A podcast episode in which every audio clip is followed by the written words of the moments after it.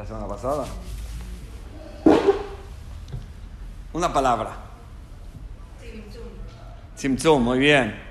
¿Para qué sirve Tzimtzum? ¿Para qué sirve que Dios contraiga su energía? Para la iluminación de cada uno. ¿Para? La iluminación de cada uno. El propósito de cada uno. A ver, explícame. Para que cada uno pueda aparecer. Claro. Claro, muy bien, muy bien.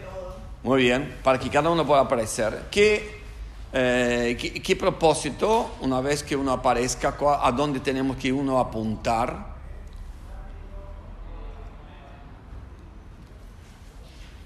O sea, hay luz, contracción de esta energía, para que nosotros podamos existir como un ente que sintamos que somos aparte de Dios. Ok, ¿y ahora qué hacemos nosotros? ¿Cuál es el propósito de ese Tzimtzum para que nosotros podamos aparecer? ¿Para qué? ¿A dónde? ¿Unirnos? ¿Qué quiere decir unirnos? Sí, unirnos todos. Dicen que somos uno igual. Sí. Estamos unidos. Esa es la cosa. Nuestro propósito es deshacer el Tzimtzum. O sea, nuestro propósito es deshacer la ocultación y revelar la verdadera unidad. Que había una unidad que solo la presencia de Dios antes de crear el mundo. Pero crear unidad dentro de la diversidad, esto es el logro más grande. O sea, una persona que nació, por ejemplo, en una familia con todos los chiches materiales y espirituales, que toda su vida fue fácil, que todo su entorno fue pacífico. Esta persona tenía un tipo de vida.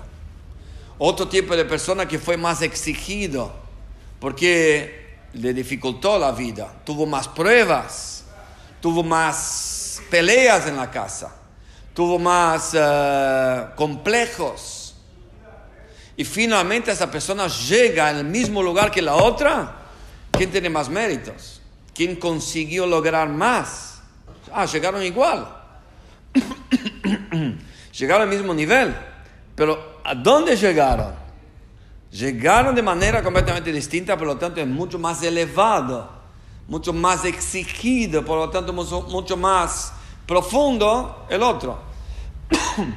por ejemplo, seguramente acá hay buenos alumnos que en la secundaria leyeron un texto con sus amigos y lo agarraron de primera.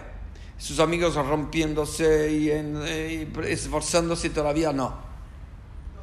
Y tuvieron que ir consultar, preguntar y ir a hacer. ¿Quién llegó más profundo?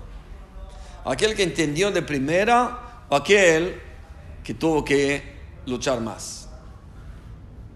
Ese es el punto. Hacer unidad en la diversidad cuando somos muchos, porque Dios se ocultó. Ahora somos muchos. Y cada uno tiene su opinión su necesidad y su voluntad. Yo no puedo dar de lo mío a vos. Eso es mío, yo logré. La gente dice. ¿Cómo me vas a tocar mi ego? ¿Cómo me vas a disminuir mi existencia? Yo quiero pisar en todos lados. Entonces, cuando hay esta diversidad, ahí la persona cambia su actitud y dice, para, soy parte de lo infinito. Y por lo tanto mi misión es mostrar esto a través de la actitud, que yo tengo unión y unidad con el otro, y esto se hace a través de Torah y Mitzvot. No hay otra manera de hacer unión a través de la Torah y la Mitzvot. Por ejemplo, si hay un esposo espectacular y dice a su esposa, yo soy el mejor esposo del mundo. ¿Por qué? Porque yo te doy regalos todas las semanas. Porque te llevo a comer afuera todas las semanas. Porque vamos de viaje una vez por mes. Soy el mejor esposo del mundo. Pregunta a millones de mujeres. Y ella dice, no, no sos el mejor esposo del mundo. Yo soy y vos estás loca. Y yo soy. ¿Qué es lo que pasa acá? Él no preguntó a ella quiere decir ser el mejor esposo del mundo para ella. Cuando uno habla de una relación, de un propósito, tiene que preguntar al receptor, o por lo menos al otro lado que uno tiene que unirse. ¿Cuál es la manera de unirse? Si vos te, te antoja y dices, yo escribo en internet sin el punto com, solo con el com, sin el punto. ¿Por qué me antoja así? Porque yo siento así, porque quiero de realmente trascender los, los límites. No te conectaste a ningún lado.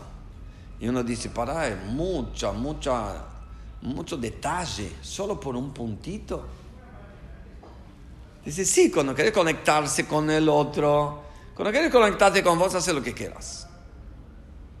Conectarse con el otro, conectarse con algo distinto, tienes que hacer la regla de aquel que es el algo distinto. Entonces la gente pregunta, ¿cómo puedo yo trascenderme mi ego, mis complejos, mis necesidades, mis miedos? ¿Cómo puedo trascender y dejar un poquito mi egoísmo y mi preocupación y mi eh, ansiedad? ¿Cómo puedo hacer? La cosa principal es dejar un poquito de vos. O sea, trascender a vos. Si vos trascendés a alguien que está lleno de ansi- ansiedad, de miedos, de complejos y de, de- de egos, si vos trascendés a alguien así, que sos vos mismo, ya esto se derrite. Porque estás trascendiendo y conectando con algo más allá. Y lo otro se derritió. No es que tenés que ir con herramientas para ver de qué manera arreglo mi ansiedad.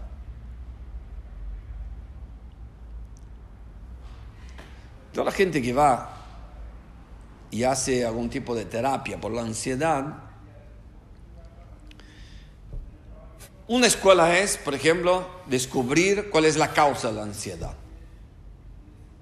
Y una vez que descubrió la causa de la ansiedad, continúa con la ansiedad, pero ya sabe la causa. Otra escuela es, ahora que ya sabes la causa de tu ansiedad, entonces te doy herramientas de cómo frenarla. Entonces tiene herramientas. Y le dura una semana. Hasta que semana que viene le pregunta de vuelta y pusiste en práctica la herramienta. A veces sí, a veces no. Entonces vamos a hablar más, vamos a dar vuelta más. Otra manera completamente distinta que es la que proponemos es salir un poco de vos. Pensar en el otro. Pensar en hacer bien. Pensar en aportar algo a tu entorno. Está hablando con alguien y él dice, "No, yo no hago nada, yo ayudo a mi abuelo para, para vender juguetes. Y a veces él me paga, no, tranquilo, no, no estoy trabajando bien. ¿Y cuál es tu misión cuando haces esto? No sé, quiero ganar algo de plata, pero no, no me está sirviendo. Entonces yo le digo, mira, vamos a cambiar ahora del disco y vamos a ver otra cosa. Vos, tu misión es hacer la gente feliz. Porque cuando la gente regala juguetes que compraron en tu negocio, están felices. Cuando la gente juega con el juguete, está feliz. Entonces no vendes juguete, vendes felicidad. Y aparte, haces una mitzvah, honrar al abuelo es una mitzvah de la Torah. Entonces tenés una misión para los demás, misión para tu familia. Entonces sos un tipo que está trascendiendo todo tu ego, de tu plata, que no alcanza, y tú eh, que no, no pudiste salir a, tomar eh, con tus amigos. eh. Trascendés, estás haciendo algo mucho más grande. Lo mismo es cuando uno es un basurero y trabaja toda la noche levantando la basura de la calle. Él puede considerarse un basurero puede considerarse uno un activista en la mejoría ambiental, que gracias a él no hay ratas, no hay enfermedades, no hay dengues y no hay una serie de cosas, que él está trabajando para esta misión. Aparte gana plata. Entonces, cuando uno mira las cosas de una manera más amplia, porque trasciende al chiquito que soy, entonces ahí pueden entender cómo funciona realmente todo esto. Donde, de vuelta, Dios contrae para que nosotros podamos existir, para que nosotros podamos luego trascender el ego y volver a ser divino. Y esto es dar, aportar y construir. ¿Qué herramientas tenemos?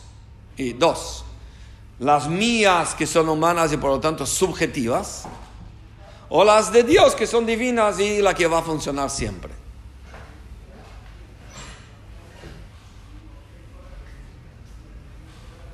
Esto es el resumen de lo que vimos la otra semana.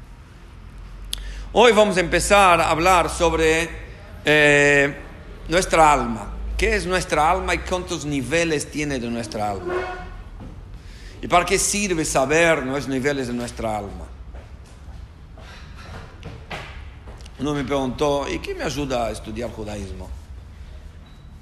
Digo, mira, la cosa más práctica de tu pregunta es, vos sos judío, tu alma es judía, estudia algo de tu alma, seguro que te va a servir. Ahora, si un no judío me pregunta, ¿a qué me sirve estudiar judaísmo? Y yo le voy a contestar, judaísmo, wow, tiene respuestas a muchas cosas, tiene eh, un camino de vida más sano en la familia, tiene un camino de vida más sano entre eh, los amigos, eh, muchas cosas buenas. Pero al judío no hay que contestar esto, porque no es una materia externa que él tiene que adoptar, es algo propio. Una vez vino un rabino que contó una historia, que estaba en el aeropuerto y vino un evangelista a hablar con él. Y el evangelista le preguntó, rabino, ¿usted conoce la Biblia? Sí, sí.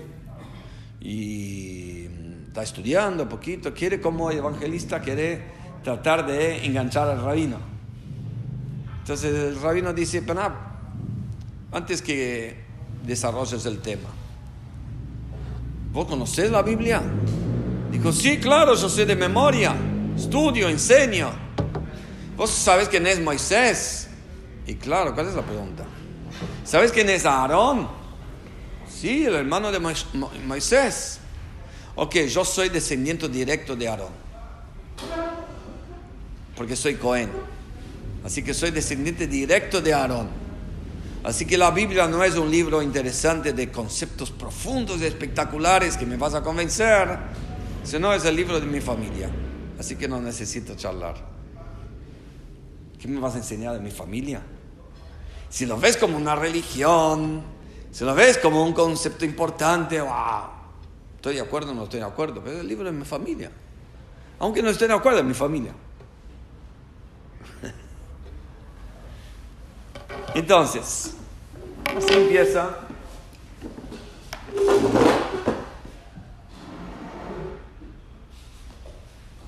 Vamos a ver acá los cinco niveles de la Neshama de una manera, perdón, acá los círculos perfectos.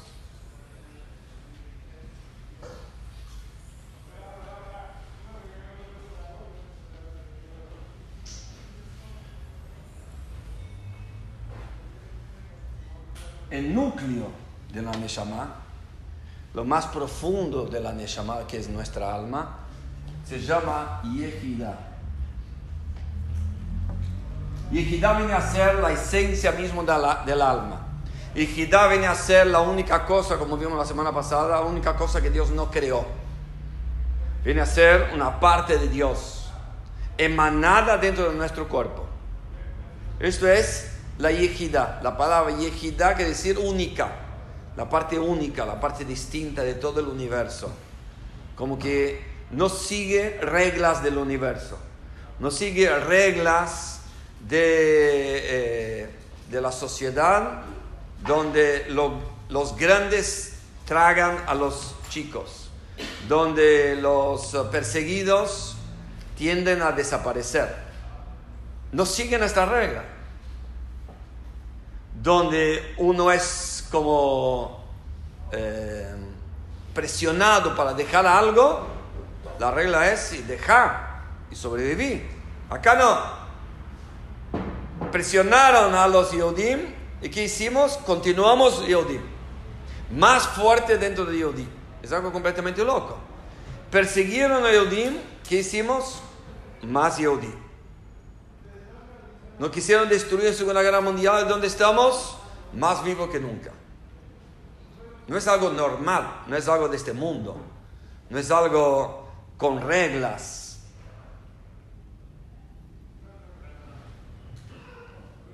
Esto es yejidá, viene a, ver la, a ser la esencia.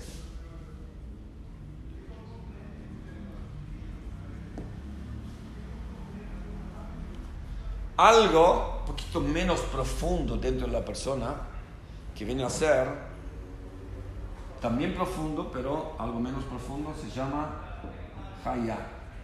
Haya quiere decir vida, no importa ahora la traducción, pero lo que vamos a ver es a qué se dedica esta parte que es la parte que se dedica a la voluntad. ¿Qué quiere decir la voluntad? La voluntad es la fuerza más importante que nosotros tenemos, que proviene de nuestra alma, pero es la fuerza que trasciende cualquier límite. Por ejemplo, si vos sos Einstein y no tenés voluntad de entender judaísmo, y yo te enseño algo de judaísmo profundo, ¿lo vas a entender? No, porque no tenés voluntad. Y si vos sos un cabeza dura, y yo te enseño algo profundo del judaísmo, pones voluntad, vas a entender. No hay nada, hay una regla, no hay nada que se interponga frente a la voluntad. La voluntad es algo que mueve todo. Todo lo que es coaching hoy en día habla de la voluntad. Habla de cómo despertar la voluntad para tomar la decisión de no tener límites en nada. Esta parte casi cerca de la esencia de nuestra alma es algo muy profundo, por lo tanto muy potente, que domina todas las otras cosas. Cuando hablamos de adentro para afuera es que esto domina esto. Por ejemplo, ¿cómo es que la esencia domina la voluntad? Llega un judío en Yom Kippur, es el momento de la esencia divina más a flor de, pie- de piel. El Yom Kippur es el momento donde uno, más allá si siente o no siente, ahí está dentro el alma judía. Entonces dice, yo no tengo voluntad de hacer nada de Yom Kippur. Y de repente lo encontrás en el templo. De repente encontrás ayunando. Le preguntás, ¿y por qué estás haciendo esto? La verdad que no sé, es Yom Kippur. No tengo voluntad de estar de acuerdo con nada lo que del judaísmo. De repente recibís, me nació un hijo, vamos a hacer el bris, el Brit Milá. ¿Cómo Brit Milá? Brit quiere decir un pacto con Dios, un pacto con Abraham, un pacto que vos sabés quién es Dios, sabés quién es Abraham. No. No tengo voluntad de nada judaísmo, pero Brit Milá es algo judío, ju- judío, tengo que hacerlo. Es el momento donde se reveló la esencia sobre la voluntad de la persona. No tenía ganas de nada del judaísmo, pero hay cosas como, no puedo, no puedo dejar de hacerla. Como un chico que estaba de novia con una chica no judía y ellos estaban mirando una película, El pianista, y ahí él empezó a llorar y ella dijo, "Oh, yo no sabía que tenías familia en la Segunda Guerra Mundial. Él dijo, no, yo no tenía familia en la Segunda Guerra Mundial. Entonces, ¿por qué estás llorando? Dijo, porque es mi pueblo. ¿Cómo tu pueblo? ¿Qué tiene que ver? Mi pueblo es argentino, si un argentino eh, le pisa un tren en, en Suecia, ¿qué me importa? Entonces dijo, no te puedo explicar. No te puedo explicar, porque es algo que tiene que ver con la esencia, no algo intelectual, algo que tiene que ver con la voluntad, entonces puedo explicar. Después, el mismo chico contó que le estaba mirando en el año 2008, que era la guer- 2006, la guerra de Israel y Líbano. Entonces él eh, estaba escuchando ahí la- las noticias, él se puso loco ahí de ver las noticias, empezó a gritar, insultar en la injusticia del mundo que ataca a Israel por defenderse. Y ella dijo, wow, yo no sabía que tenías familia en Israel. Yo no tengo familia en Israel. ¿Y qué te importa si en otro país está en pelea con el otro país? ¿A vos te importa algo? No. No te puedo explicar. Hay cosas que son más allá de la explicación porque tienen que ver con la esencia. La esencia domina la voluntad. ¿Qué es algo más externo a la voluntad? Es el intelecto. Viste que la voluntad, como dijimos antes, la voluntad genera entendimiento. Si vos tenés voluntad de entender, vas a entender. Si no tenés voluntad de entender, no vas a entender. El intelecto quiere decir la manera. El intelecto es no solo lo que pensás, sino estructura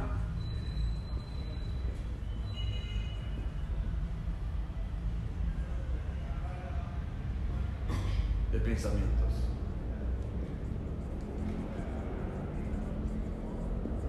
¿Qué es estructura de pensamiento?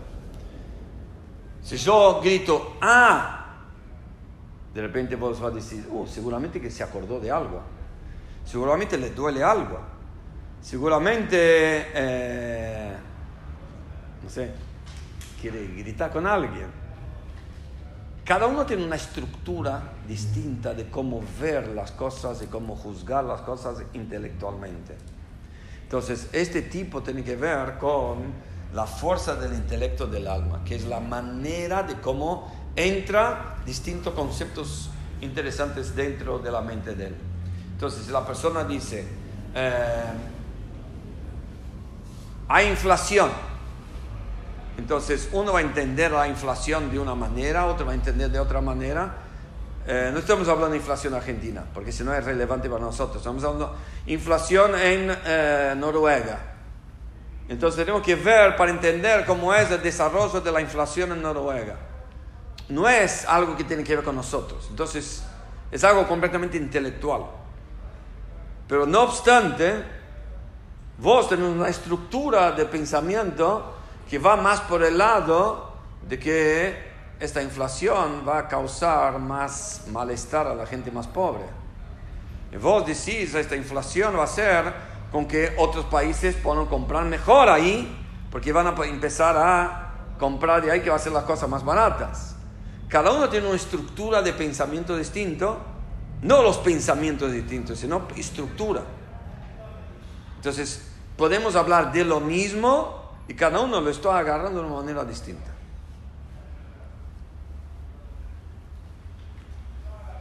Entonces, esto domina esto, que es más profundo, esto domina esto. ¿El intelecto domina qué? ¿Qué poder tiene el intelecto para dominar qué? El cuerpo, las acciones. Ok, pero un poquito más adentro, en el medio. Los sentimientos. Muy bien.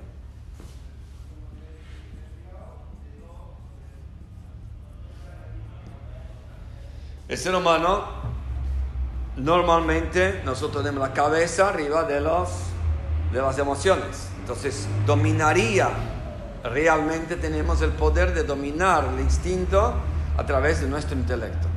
O sea, todo está basado en todo el concepto este, que nosotros tenemos razón y la razón es que domina el instinto o las emociones. Si vos pensás mucho en tu miedo, la tendencia es aumentar el miedo. Entonces el intelecto genera la emoción. Si pensás menos en tu miedo, disminuye el miedo. De repente tenés una preocupación y cambias el focus de tu mente y empezás a hacer otra cosa, después volvés a la preocupación y decís, no era tan grave como se pensaba antes. Al final no, era esto. ¿Por qué? Porque la emoción quería dominar tu intelecto. Y esto, este punto acá, es el más importante de todo. De todo esto. Muy lindo la, la voluntad, la esencia, pero el punto de equilibrio, de conexión y de dominio de intelecto y emociones es lo más importante de cualquier persona. Acá dentro está construir familias sanas, acá dentro está construir eh, empresas sanas, acá dentro está construir felicidad, acá dentro está todo. En este momento, es de este punto de conexión del intelecto y las emociones, donde la tendencia del intelecto es tener tanto poder para dominar las emociones, pero después las emociones buenas también se pueden desarrollar a través del intelecto. Las emociones malas se puede frenarla y las emociones buenas se pueden desarrollarla. Por ejemplo, viene una pareja y están con problemas de shalom bait, de paz en el hogar. Entonces yo le digo, eh, escucho los dos y después le digo a, él, quiero hablar con vos personalmente y le voy a decir lo siguiente, vos amás a tu señora, sí. Ahora te voy a decir cómo realmente amar hasta un punto donde podés hacerle caso a los, sus necesidades. Tratemos entonces de aumentar el amor. Y él no entiende. ¿Qué es el aumentar el amor? El amor es algo instintivo, es algo que viene y de repente disminuye, de repente se va. No es así. El amor es algo que tiene una tendencia a ser irrigado y desarrollado si vos querés. O sea, tenés voluntad de amar de verdad, entonces vas a usar el intelecto con ideas nuevas, cómo hacer más oportunidades de compartir uno con el otro. Cómo hacerle caso para que ella pueda realmente sentirse que vos estás escuchando a ella. Cómo eh, hacer regalos, aumentar oportunidades, que ustedes estudian juntos, que ustedes hacen cosas juntos. Estos son conceptos de entender para que finalmente la emoción se aumente. Entonces el intelecto tiene el poder de aumentar la emoción y el intelecto tiene el poder de frenar las emociones negativas. Por ejemplo, uno dijo, yo soy una persona muy impulsiva y cualquier cosa que me pasa yo salgo para, para pelear. Un día yo estaba manejando, dijo él, y frenó un auto adelante y yo por ahí casi lo choqué y fue un desastre, tipo muy loco. Yo salí del auto y quería ya pe- pegarle y gritarle. De repente él sale también del auto y él me mide tres veces mi tamaño. Yo dije, eh, gracias por parar y después hablamos, chao. Volvió al auto. O sea, él sí pudo controlar su, su emoción. Su mente entendió que no sirve que él pelee con él. Entonces uno puede decir, soy así.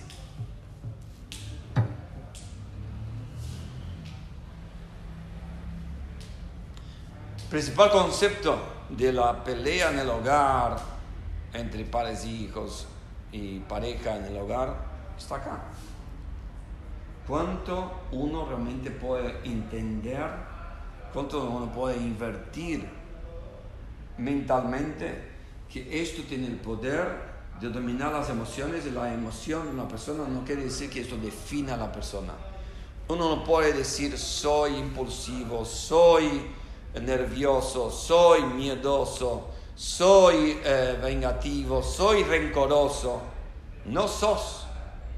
Tenés rencor, tenés venganza, tenés instintos, pero es para, justamente para que trabaje el intelecto, leyendo, preguntando, estudiando, meditando, repitiendo, de qué manera la mente puede dominar el intelecto, el, eh, la emoción.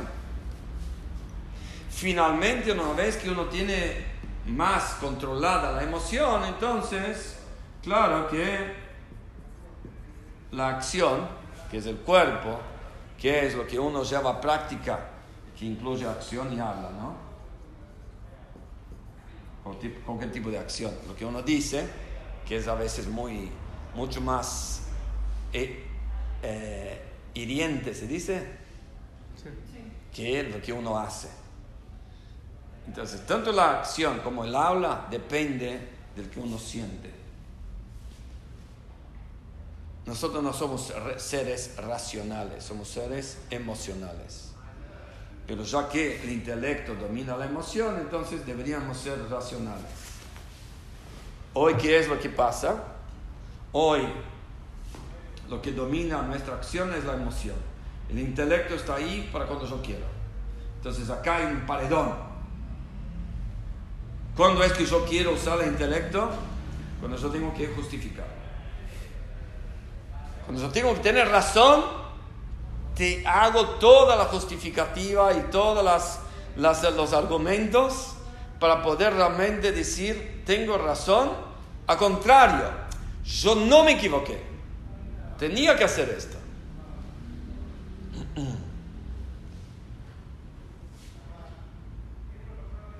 Entonces, esto es Yehida, esto es Haya, esto es Neshama.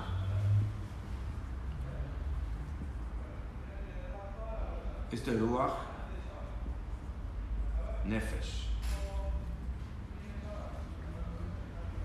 Nefesh, Ruach, Nefesh, Ruach, Neshama, Haya y Yehida, estos son los cinco niveles de nuestra alma y cada uno de estos cinco niveles, perdón, este nivel es esencia, que abarca todo, cada uno de estos cuatro niveles está encargado de algún aspecto diferente de nuestro ser.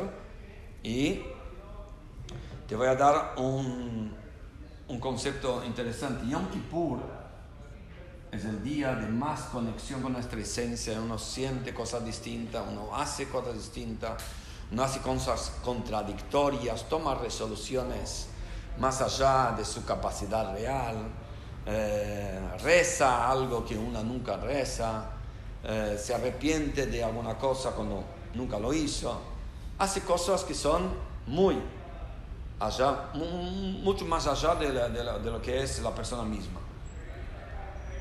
En Shabbat es un momento donde tenemos lo que se llama el alma adicional. En Shabbat tenemos una parte del alma que es esta, Hayá, está más conectada en Shabbat. Por eso somos más espirituales Shabbat. Por eso tenemos más alegría Shabbat. Por eso tenemos más eh, unión entre la gente Shabbat. Porque estamos conectados con un nivel más allá de lo mundano. Esos tres niveles es muy mundano.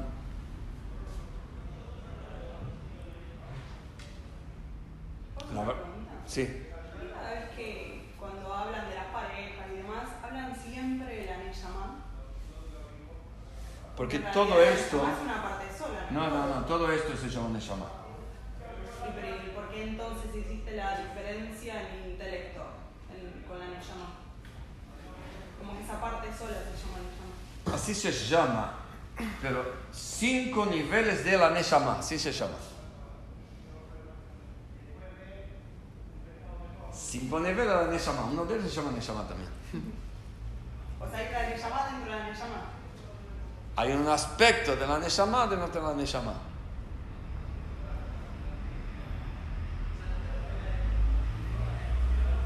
Físicamente, nuestro cuerpo contiene estos tres. Esos tres niveles están dentro de nuestro cuerpo. Intelecto, todo esto. Por eso el intelecto está en un lugar específico. Emociones en un lugar específico, que después se expande para otros lugares. Y acción, cada acción es específica. La fuerza de voluntad es algo que abarca todo. Hay voluntad para, para entender, voluntad para sentir, voluntad para hacer.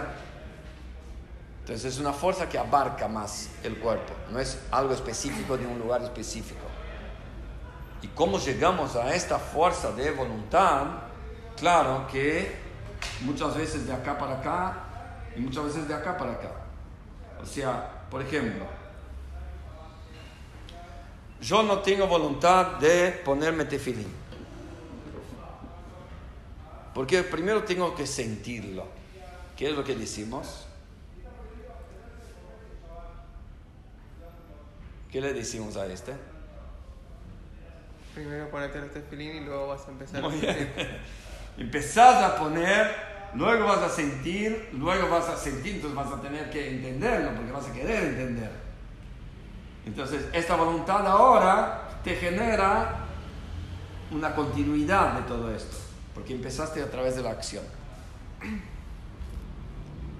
Cuando, de vuelta, en una pareja, cuando uno tiene que finalmente ahora salvar las papas que están calientes y ahora tiene que hacer algo más allá del intelecto, de la emoción, de todo esto, hace algo concreto.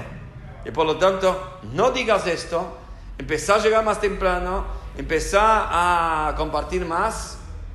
No, pero no siento. Ok, dentro de un mes vemos si sentís o no. La acción genera nuestro, nuestro ser. O sea, la verdad es que nosotros somos seres de acción, porque todo esto ya existía en nuestra alma antes de venir al mundo. ¿Para qué Dios creó el mundo? Para sentir. El alma ya sentía antes de venir al mundo. Para entender. Las almas entienden a Dios ahí arriba antes de venir al mundo.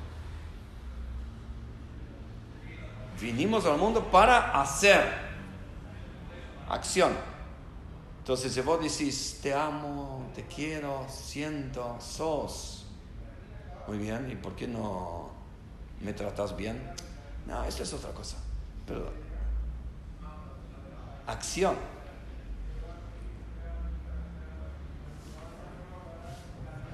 Por eso hay un dicho, amarse, u aikar. La acción es lo principal. Esto fue el logo de la Pegishá de 2019. La acción, lo principal es la acción.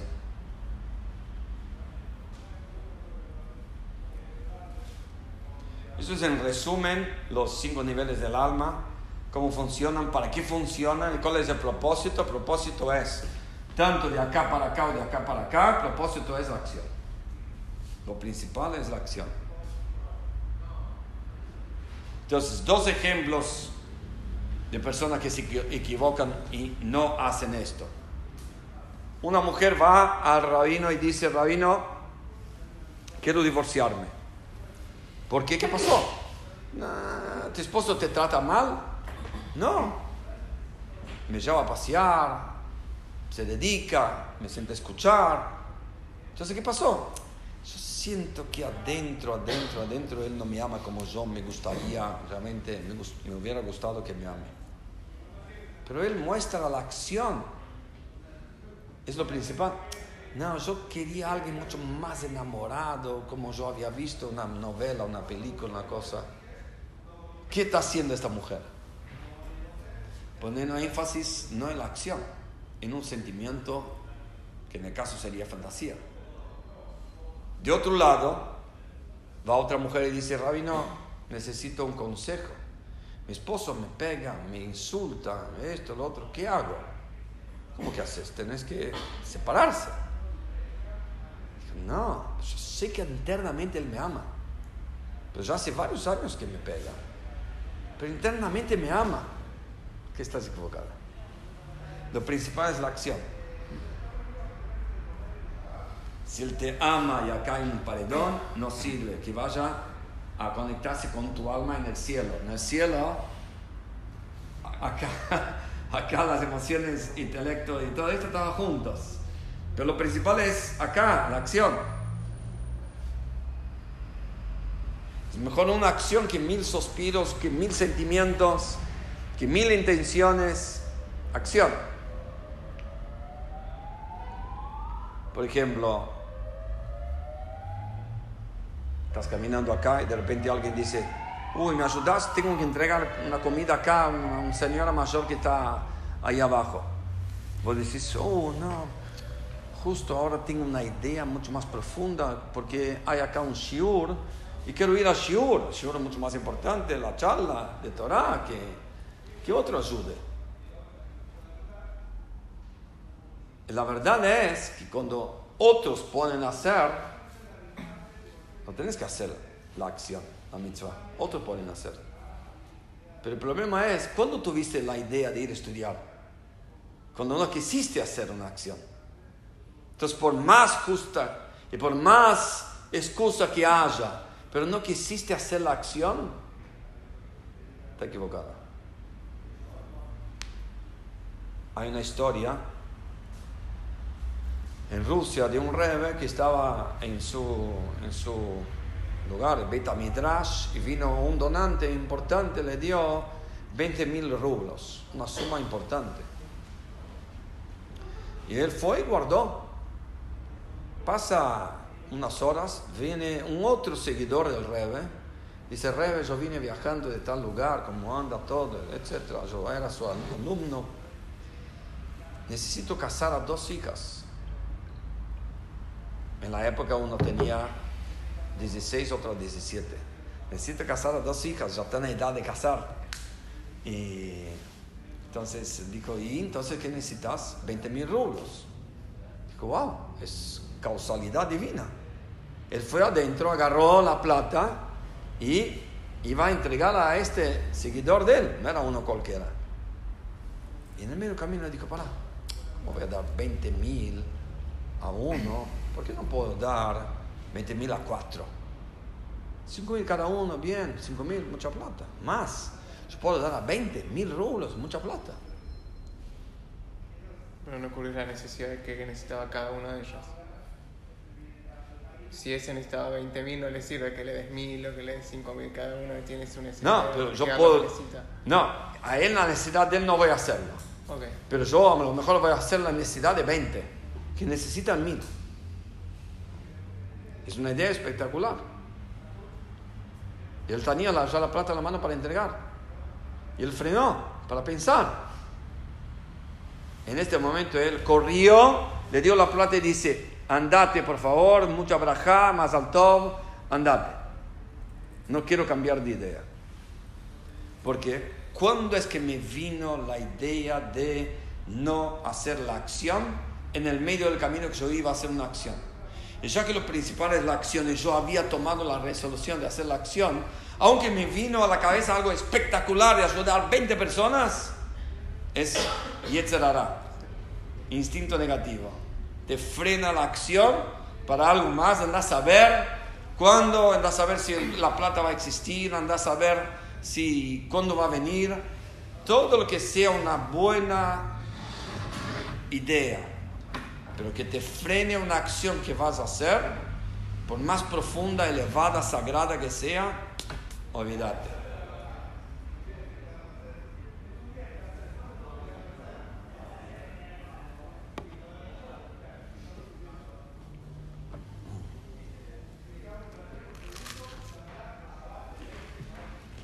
Vamos a hablar de esto, el intelecto ahora. Ya hablando de las 10 fuerzas del, del alma. Cada uno de estos niveles del alma tiene 10 fuerzas. Entonces, vamos a hablar de tres fuerzas hoy. Cuando vos haces una, un rayos X de tu poder, sabes usar, sabes para qué tenés, y es otro tipo de vida. Entonces, hay un nivel de intelecto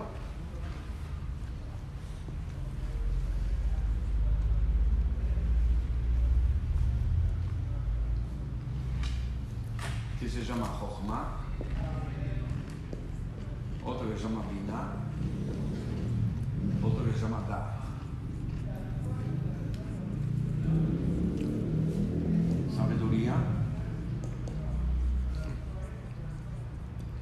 Entendimiento,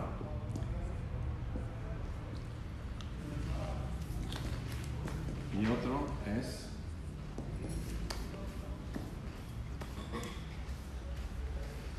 conocimiento.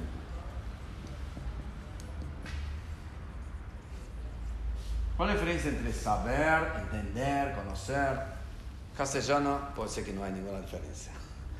No vamos a entrar en la parte en castellano, vamos a entrar en la parte en hebreo. Esto es nuestro intelecto. Así está en cada intelecto de, creo que cada ser humano. Específicamente nuestro intelecto, estamos hablando del intelecto del alma divina. Y es un intelecto del alma judía. Este intelecto está dividido en tres partes, que es así. Sabiduría. Sabiduría es un punto seminal de alguna idea. ¿Tenés alguna idea que te vino a la cabeza? ¿Tenés una idea nueva? ¿Tenés un, una, una idea de lo que estamos hablando? ¿Pensás entender algo? Ok, una idea. Pero no hay detalles todavía de esta idea. Ahora empezás a entender los detalles de esta idea. Tiene dos puntos estos detalles de la idea. Esos detalles de la idea no solo son más profundos y por lo tanto son más en número, son mucho más detalles, sino también podés llegar a conclusiones que te conecten con otras ideas. Ejemplo.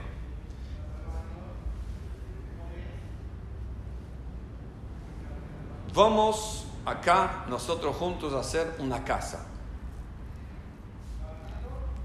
Y esta casa tiene que ser la mejor casa del barrio. ¿Ok? Cada uno que piense esta casa. Y vos pensás esta casa con este detalle, pero no muchos, algunos puntos. Ok, contame qué, qué tipo de casa. Mira, una casa que tenga pileta, que tenga esto, lo otro, pero ¿qué tamaño la pileta? ¿Dónde está? ¿Está dentro, está afuera? Eh, ¿Qué color es la casa? No, no pensé en los detalles. ¿Y quién va a pagar por esta casa? ¿Y quién va a construir esta casa? Bueno, no pensé en los detalles, solo la idea, cómo era. Entonces, ahora necesitamos entendimiento. Los detalles. ¿Dónde? ¿Cómo se construye? ¿Cuánto tiempo? ¿Quién construye? ¿Quién diseña? Eh, ¿Qué necesidades? Todos los detalles del desarrollo de esta idea. La cosa es que de repente uno dice, mira, llegamos a muchos detalles de esta casa, muy importante, pero se hizo tarde, así que me voy a cenar. Chao. Entonces ahí dice, para, para, para, te quiero contar algo. Esta casa va a ser para vos. Ah, ok, no tengo cenar, vamos. Eh, ¿Cómo era el detalle? Yo me conecto con mi realidad. Esto es conocimiento. Es con, conexión con tu realidad. Una vez que te conectas con tu realidad, en la mente, todavía no vivís en la casa, no sentís el placer de vivir en la casa. Pero en tu mente estás conectado con esto. Y te vas de acá y vas a hablar con los demás. Wow, mira, me están diseñando una casa. Y estás conectado intelectualmente con el concepto. Y aparte mañana te lleva ganas de poder llamar a todos, vamos a hacer otra reunión. Vamos, a avanzar en esto. Porque te conectas. Pero los otros que dijeron, mira, desarrollamos el tema, pero no es nuestra casa, no vamos a ganar nada, así te chao. Entonces, entendimos algo, pero no pusimos esto en realidad nuestra. No la personalizamos. Claro que una persona que entiende algo, digo, sabe de algo, después entiende y se conecta intelectualmente, es muy probable que después empiece a sentir. Y luego entonces hacer. Eso es el concepto principal acá, que todo depende del intelecto. Si vos entendés algo, desarrollás algo y decís, esto te va a traer todo un futuro, todo un cambio, toda una inspiración, esto te va a traer un cambio y vos todavía en tu intelecto estás como imaginando. Si vos vas desarrollando todo esto, es muy probable que finalmente vas a sentir algo. Ejemplo más práctico. Conociste a un chico, conociste a una chica, viste sabiduría, esto. Te sentás a charlar, entendimiento. Entendés detalle, quién es, por qué es, qué piensa, qué proyectos. Todas las cosas positivas y no tan positivas, entendés. Y después decís, tiene que ver conmigo esta persona. A lo mejor esta persona es muy inteligente, muy capaz, muy buena, pero no es de mi tipo. No hay conexión. O sí hay conexión. Y por lo tanto entendí, conocí a esta persona hasta que me llevó que yo esté conectado intelectualmente. Todavía no amo. Estoy ahí saliendo con esta persona hace un mes, dos meses. No, no puedo decir que amo tengo una atracción, me identifico, puedo proyectar un tipo de futuro. Y cuanto más eh, entendés a esta persona y más proyectas intelectualmente todo tu futuro, empezás a sentir. Finalmente tienes que hacer, que es casarte, construir un hogar. No hay construir un hogar sin sentir o sin entender la persona.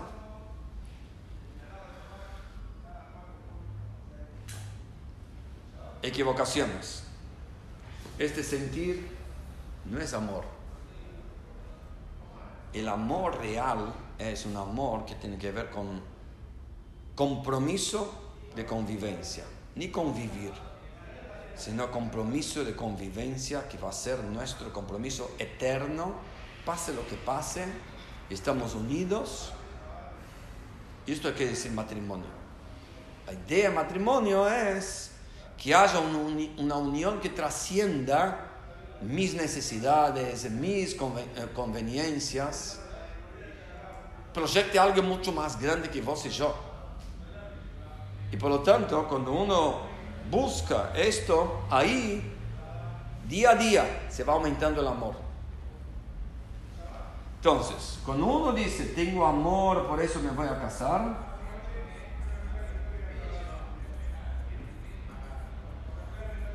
el resultado es, pasa el tiempo,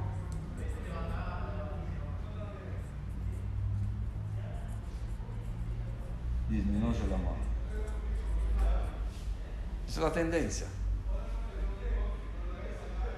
uno agarra, se con parejas, casadas, 5 años, 10 años. Decime cuál es el momento de amor más fuerte de tu vida. La mayor parte va a decir casamiento, luna de miel, los primeros meses. ¿Quién va a decir hoy? Cuando uno dice, ahora yo siento atracción. Siento felicidad de estar con esta persona. Pero no es amor todavía. Ahora vamos a construir algo juntos, vamos a hacer. Ahora hay compromiso, día a día uno va aumentando el amor. Después de cinco años, cuando uno le preguntamos cuál es el día más importante de amor de tu vida, Va a decir hoy, que hoy es más importante el amor que cuando te casaste, sí, hoy mucho más grande que cuando me casé.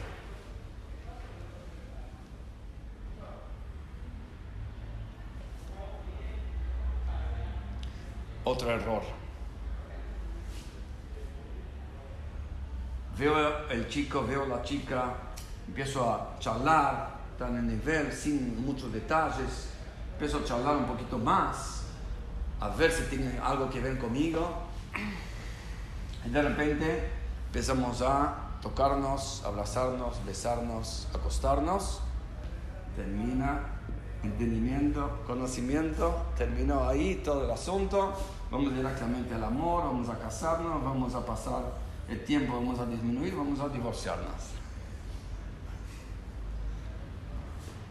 Es muy difícil tener intelecto y conocimiento cuando ya hay mucho sentimiento y de instinto. Es un gran desafío. No dije imposible, es un gran desafío.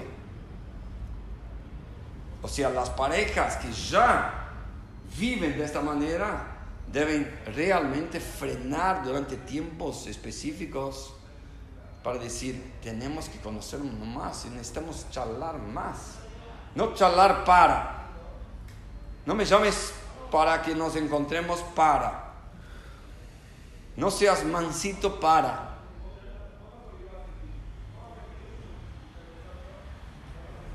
Porque necesitamos realmente entendernos. Y para esto necesitamos charlar, sentir pasado, presente, futuro. Necesitamos identificarnos.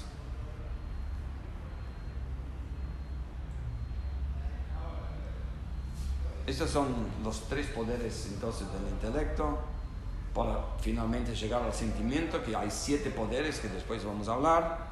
Y esto va a ser lo que se llama las 10 sefirot, las 10 energías del alma.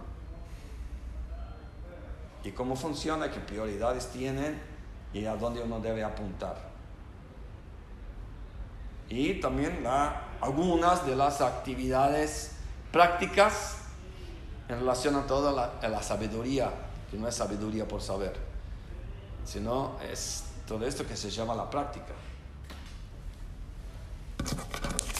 Lo que estudiamos hoy es acá, Jochma, Binah y acá hay un nivel que se llama Dat. No está acá en este, en este di- diseño, pero es Dat.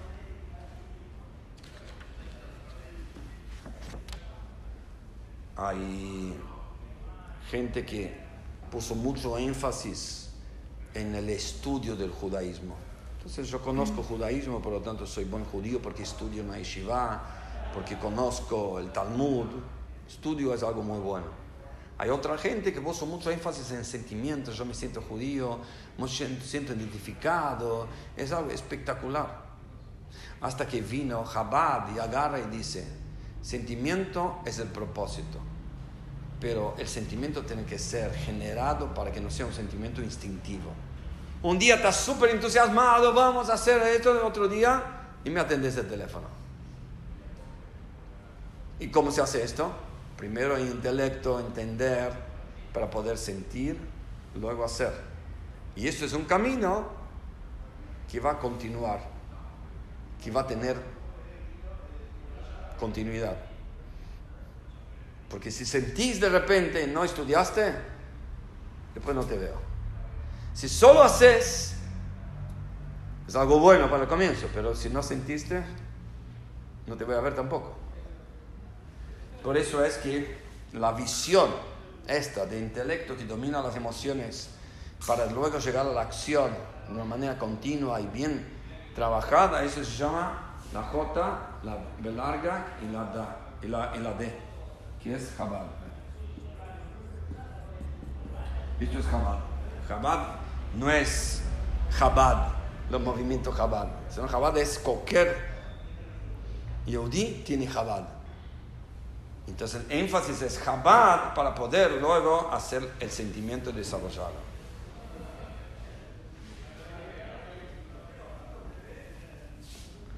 Ah, chicas, ¿qué decís?